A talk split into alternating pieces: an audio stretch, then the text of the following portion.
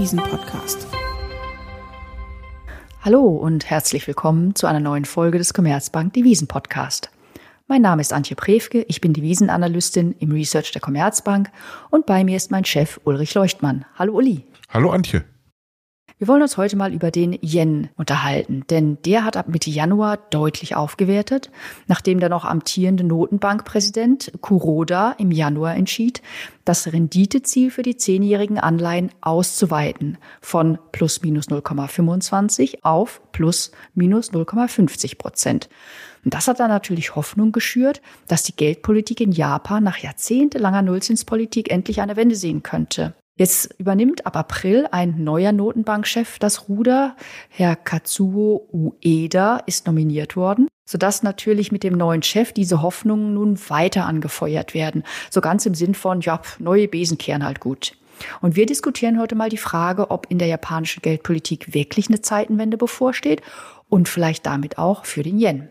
Bevor wir ganz intensiv in das Thema einsteigen, Uli, eine Sache zur Geldpolitik in Japan. Denn letzten Endes war die Bank of Japan, die japanische Notenbank, ja eigentlich Vorreiter in Sachen Nullzinsen, die nach der Finanzkrise in vielen anderen Industrieländern kamen.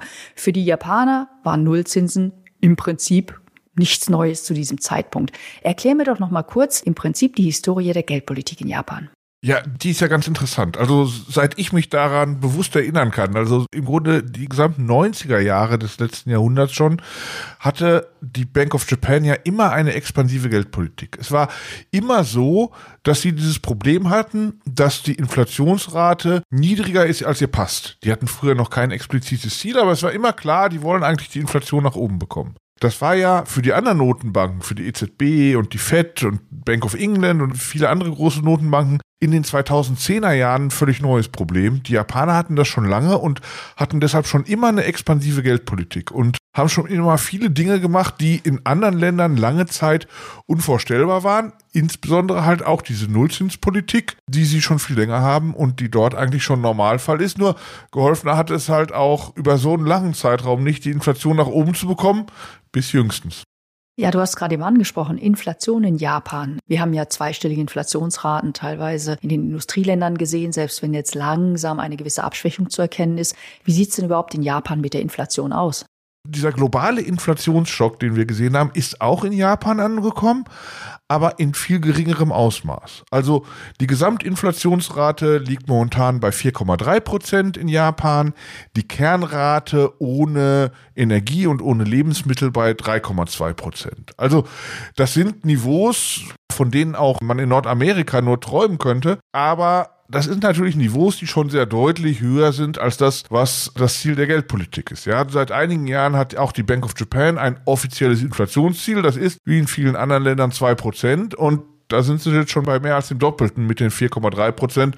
Und selbst wenn man die Energie und Lebensmittel weglässt, also diese Faktoren, die eher kurzfristig wirken und auf die Kernrate schaut, auch 3,2 Prozent ist ja schon deutlich mehr als zwei Prozent. Also wir haben da schon Überschießen, wobei man natürlich auch sagen muss, die Bank of Japan hat schon seit einiger Zeit versprochen, dass sie ein Überschießen über das 2%-Ziel zulässt. Allerdings dann halt mit der Aussicht, dass wenn es dann überschossen hätte, dann auch die Geldpolitik straffer würde. Das ist also nicht geschehen momentan. Also auch dieses Überschießen ist eigentlich keine Entschuldigung mehr dafür, dass die Inflation momentan so hoch ist.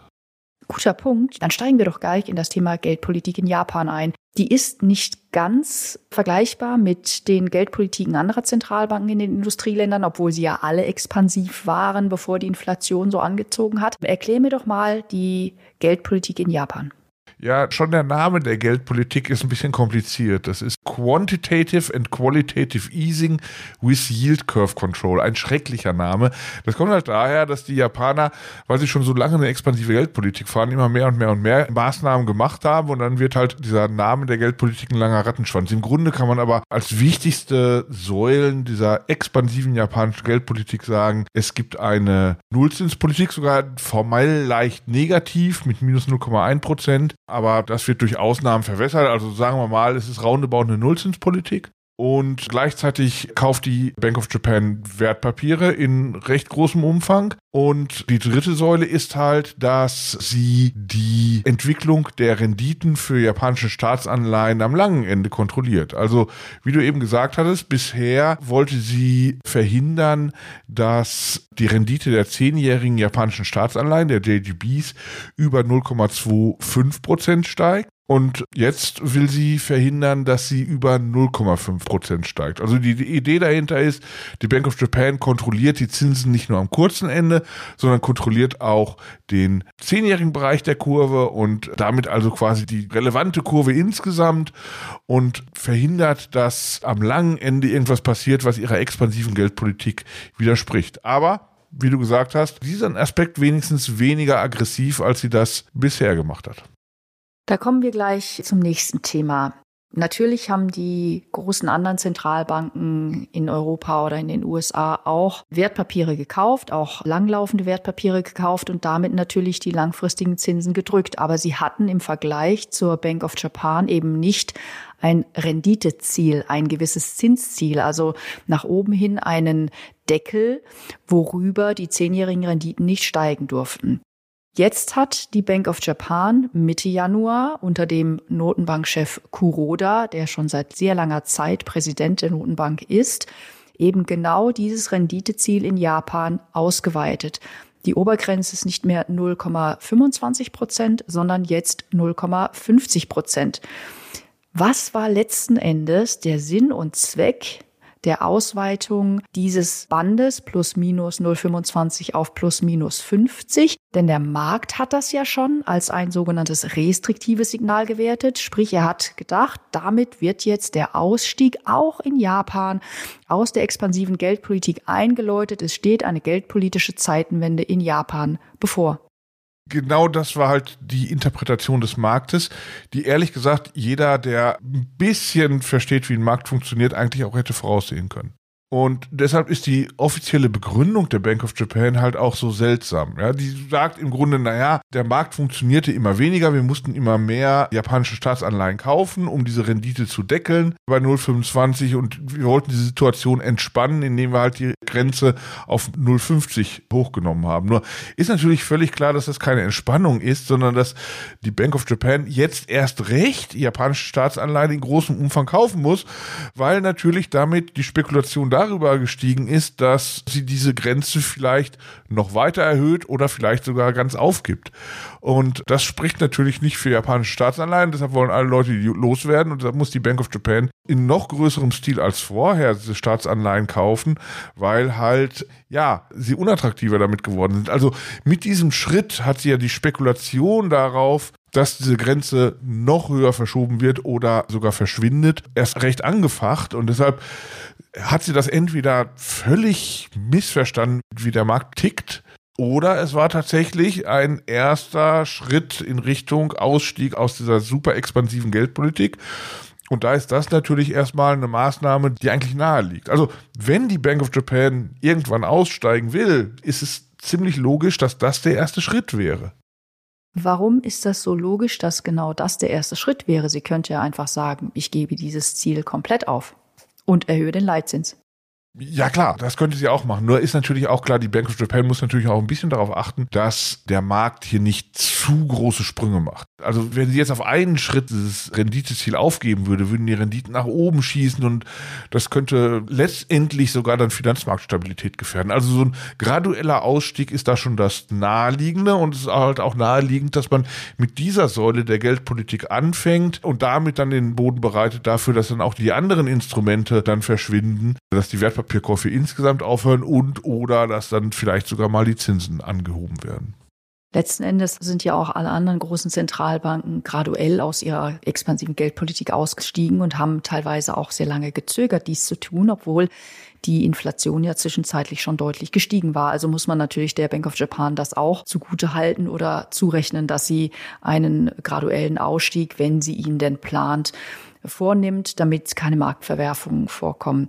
Jetzt lass uns aber nochmal auf das Thema eingehen, warum diese Hoffnungen nicht nur mit der Ausweitung des Zielbandes gestiegen sind im Januar, sondern natürlich auch, nachdem bekannt wurde, dass ein neuer Notenbankchef das Ruder übernimmt bei der Bank of Japan.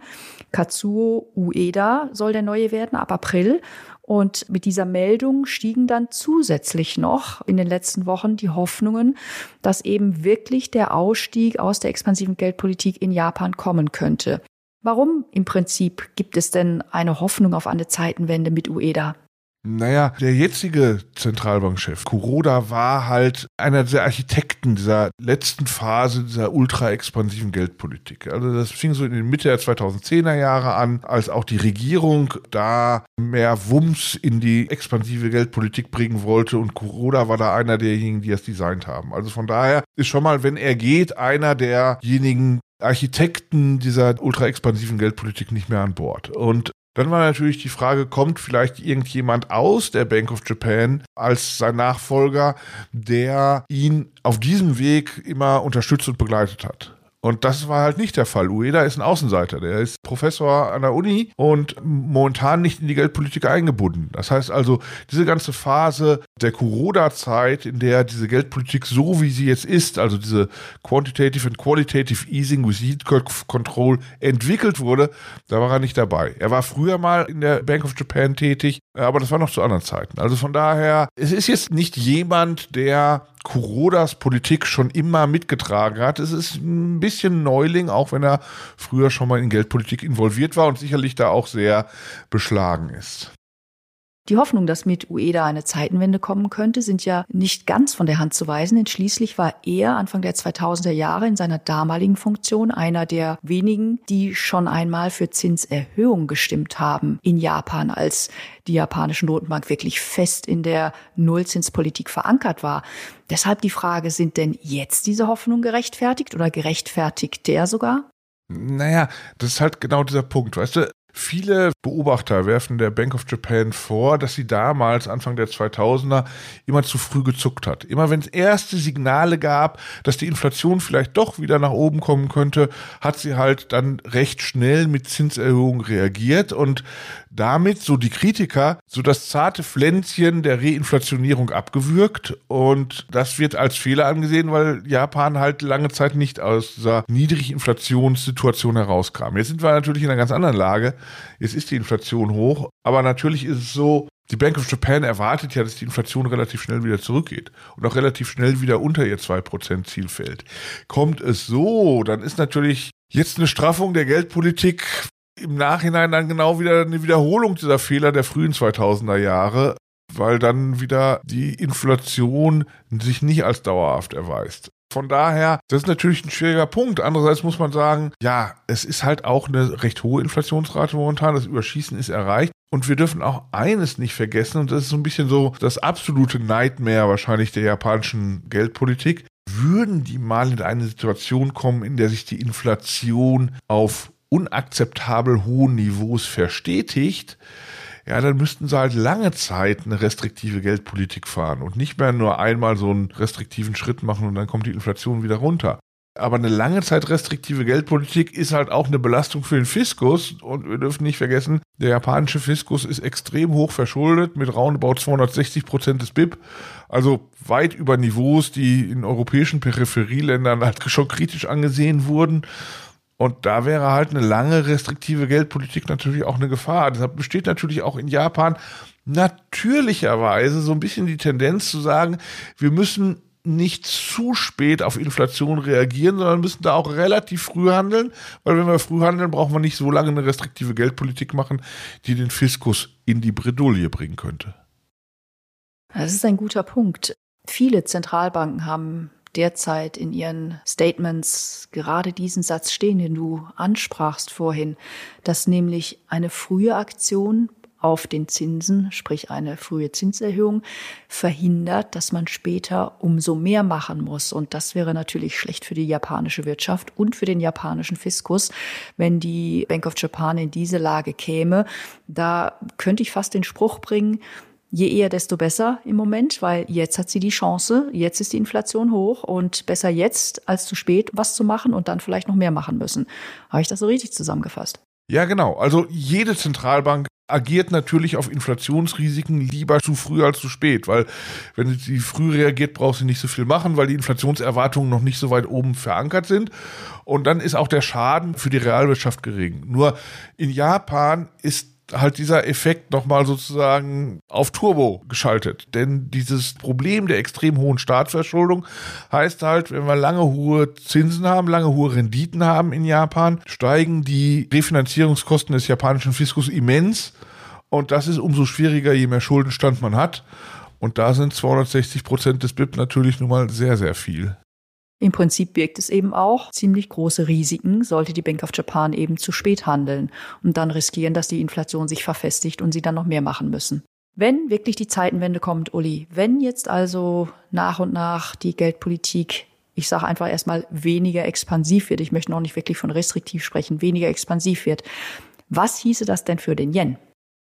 Ehrlich, wir hatten ja lange Jahre und Jahrzehnte dieser ultra-expansiven Geldpolitik. Und ein Ausstieg daraus ist natürlich ein ganz qualitativer Unterschied. Also würden wir tatsächlich sehen, dass Schritt für Schritt die Renditesteuerung aufgelockert wird, würden wir dann tatsächlich vielleicht sogar mal in Zukunft die Aussicht haben, dass die Zinsen in Japan erhöht werden, dann wäre das ein Gamechanger. Und das wäre sicherlich positiv für den Yen, weil der Yen immer in den letzten Jahren und Jahrzehnten so gehandelt wurde, als ob es eine Währung ist, die auf ewig keinen Carry abwirft, also Nullzinsen es darauf gibt. Und wenn es dann Zinsen darauf gibt, ist das natürlich schon eine Überraschung, die massiv ist. Und das wäre sicherlich deutlich positiv für den Yen. Wenn absehbar würde, dass es sogar so weit die geldpolitische Straffung geht, dass es zu Zinserhöhungen kommt, dann wäre das also sicherlich etwas, wovon der Yen sehr deutlich profitieren würde. Jetzt ganz kurz, wie schätzt du die Chancen ein, dass es wirklich langsam zu einer weniger expansiven Geldpolitik kommt? Über 50 Prozent oder unter 50 Prozent? das ist eine gute Frage. Also, boah, also die, die Meinungen gehen halt auseinander. Aber ich sehe schon ein bisschen die Chance, dass es jetzt wirklich dazu kommt, dass die Bank of Japan jetzt nicht allzu lange zögert, um geldpolitische Straffung tatsächlich anzufangen, weil halt auch zunehmend, glaube ich, die Gefahr besteht, dass sich sonst die Inflation zu sehr in einem unangenehm hohen Bereich festsetzt. Und das muss vermieden werden. Das ist meines Erachtens das größte Risiko. Und da kann ich mir schon vorstellen, dass die Verantwortlichen in der Bank of Japan da ähnlich ticken und dass auch UEDA da ähnlich tickt. Das wird alles sehr langsam kommen. Und das wird alles so kommen, dass wir das nicht über Nacht verstehen werden, dass es dazu kommt, weil sonst die Marktverwerfungen einfach zu groß werden würden. Also UEDA kann nicht am ersten Tag, an dem der, der Bank of Japan das Ruder übernimmt, sagen, so jetzt machen wir eine restriktive Geldpolitik. Das muss viel langsamer angekündigt werden und muss peu à peu in die Markterwartungen quasi durch die Äußerungen der Bank of Japan offiziellen eingearbeitet werden. Also von daher, ich kann mir nicht vorstellen, dass es da so einen großen Knall gibt, aber dass sie so langsam den Markt darauf vorbereiten, dafür, dass es nicht mehr so restriktiv bleibt, das kann ich mir schon vorstellen. Da sehe ich die Chance eigentlich höher, aber man muss sagen, noch ist das sicherlich nie sicher. Und fragst du zwei Japan-Analysten oder zwei Yen-Analysten, bekommst du auch zwei Meinungen dazu. Das ist schon mal klar momentan. Ja, zumindest kann man vielleicht sagen, dass natürlich ein Schock vermieden werden soll an den Finanzmärkten, aber dass mittlerweile zumindest in den anderen Währungsräumen Zinserhöhungen ja, ich sag mal, nichts mehr Neues sind, dass wir daran gewöhnt sind an sogar sehr große Schritte, so dass möglicherweise natürlich, wenn die Zeitenwende kommt, das neu ist für den Markt, weil man sich 20, 25 Jahre lang nicht vorstellen konnte. Aber dass es dann doch irgendwann auch wieder zur neuen Normalität wird, wenn die Bank of Japan eben nicht mehr so expansiv ist, wie man sie, ich sag mal, das letzte Vierteljahrhundert kannte. Ja, dann möchte ich nur mal kurz zusammenfassen. Eine Zeitenwende, Knall auf Fall, steht sicherlich nicht in Japan bevor, aber die Chancen stehen ganz gut, dass auch die Bank of Japan nach und nach den Ausstieg aus der expansiven Geldpolitik versucht, angeht, sehr graduell, sehr langsam und damit der Yen mittelfristig doch einiges Aufwertungspotenzial hat. Vielen Dank für das Gespräch, Uli. Vielen Dank dir, Antje. Wenn Ihnen unser Devisen-Podcast gefallen hat, dann abonnieren Sie ihn doch gerne auf den gängigen Plattformen wie beispielsweise Spotify oder iTunes. Sie finden alle wichtigen Infos in den Show Notes. Dort nehmen wir auch gerne Feedback, Kritik, Anregungen und Themenvorschläge entgegen. Bald beschäftigen wir uns an dieser Stelle wieder mit einem wichtigen Thema für den Devisenmarkt. Bis dahin Ihnen allen, liebe Zuhörerinnen und Zuhörer, eine gute Woche.